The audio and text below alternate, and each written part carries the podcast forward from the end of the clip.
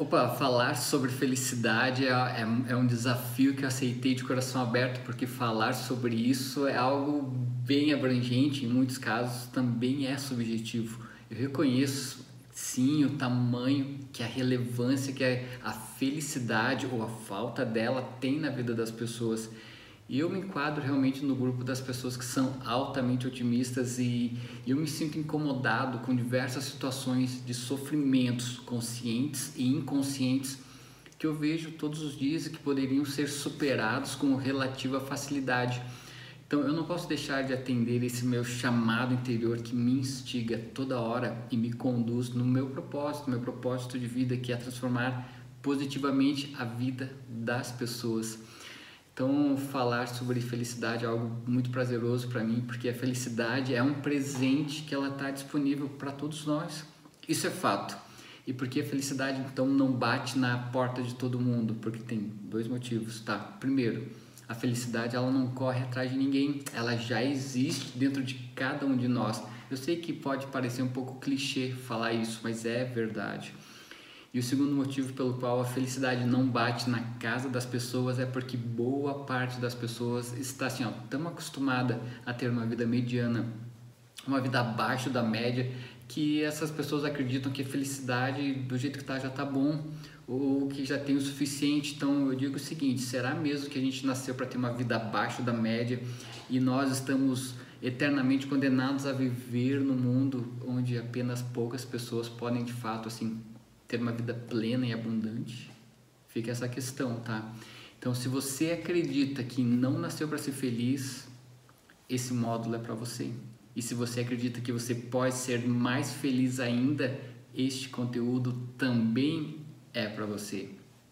Sabe de uma coisa que me incomoda um pouco quando eu falo que eu vivo uma vida extraordinária, fazendo o que eu gosto, vivendo do que eu amo, tendo um casamento, uma família maravilhosa que me completa. É, muitas pessoas elas acabam dando sorrisinhos sarcásticos, achando que isso não é verdade. Mas sabe por quê?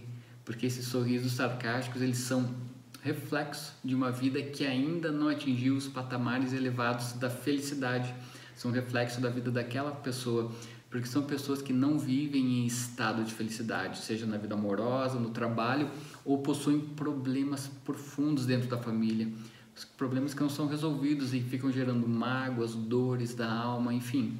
Por essas pessoas não serem assim integralmente felizes, elas acreditam que os outros também não são. É triste, mas é real. É realidade que assombra muitas pessoas. Você deve conhecer pessoas assim, com certeza então é bem comum ocorrer assim, uma inversão de valores e de pontos de vista, porque em vez dessas pessoas se inspirarem na felicidade dos outros e usar isso como um incentivo, elas fazem literalmente o contrário, elas se afundam ainda mais na própria infelicidade. Pessoas que não são felizes e sofrem ao ver a felicidade nas outras pessoas, elas acabam despertando dentro delas mesmas um sentimento que funciona como um chicote invisível que volta e meia tende a provocar feridas internas e profundas. Nesse chicote usado para se autoflagelar, se autocriticar, está gravado o sofrimento de inveja, que nada mais é do que uma âncora que prende a pessoa no fundo do poço. A inveja é um sentimento âncora que prende a pessoa no fundo do poço. Então, nesse módulo, você vai aprender a internalizar os principais sentimentos que fazem parte de uma vida feliz. Você vai navegar em mares profundos e vai descobrir como despertar na sua vida os sentimentos mais importantes que vão servir de trampolim, de alavanca, para que você possa se sentir de fato uma pessoa verdadeiramente feliz e poder vivenciar todos os benefícios que envolvem cada uma das poderosas leis da felicidade. Bom, escrevi um livro quando eu tinha 42 anos de idade, falando sobre as obras, sobre as sete leis da, da felicidade. Bom, tu já sabe um pouco da minha história, que foram mais de 20 livros que impactaram centenas, talvez milhares de pessoas em mais de 10 países, quatro continentes. E esse curso aqui é uma continuidade de todo esse meu projeto de vida.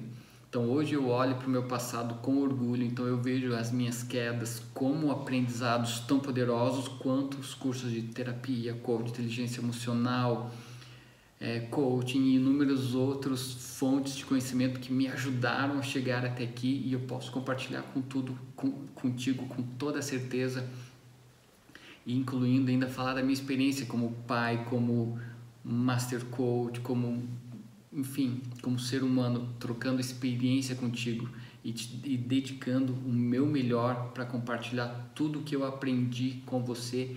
Por isso que eu me dedico cada vez mais a entregar o meu melhor nesse curso aqui e que isso também ajude você de alguma forma a elevar a tua vida para o próximo nível, para que você possa viver uma experiência transformadora e sair realmente transformado, modificado, sendo um novo canal de luz aonde quer que você esteja.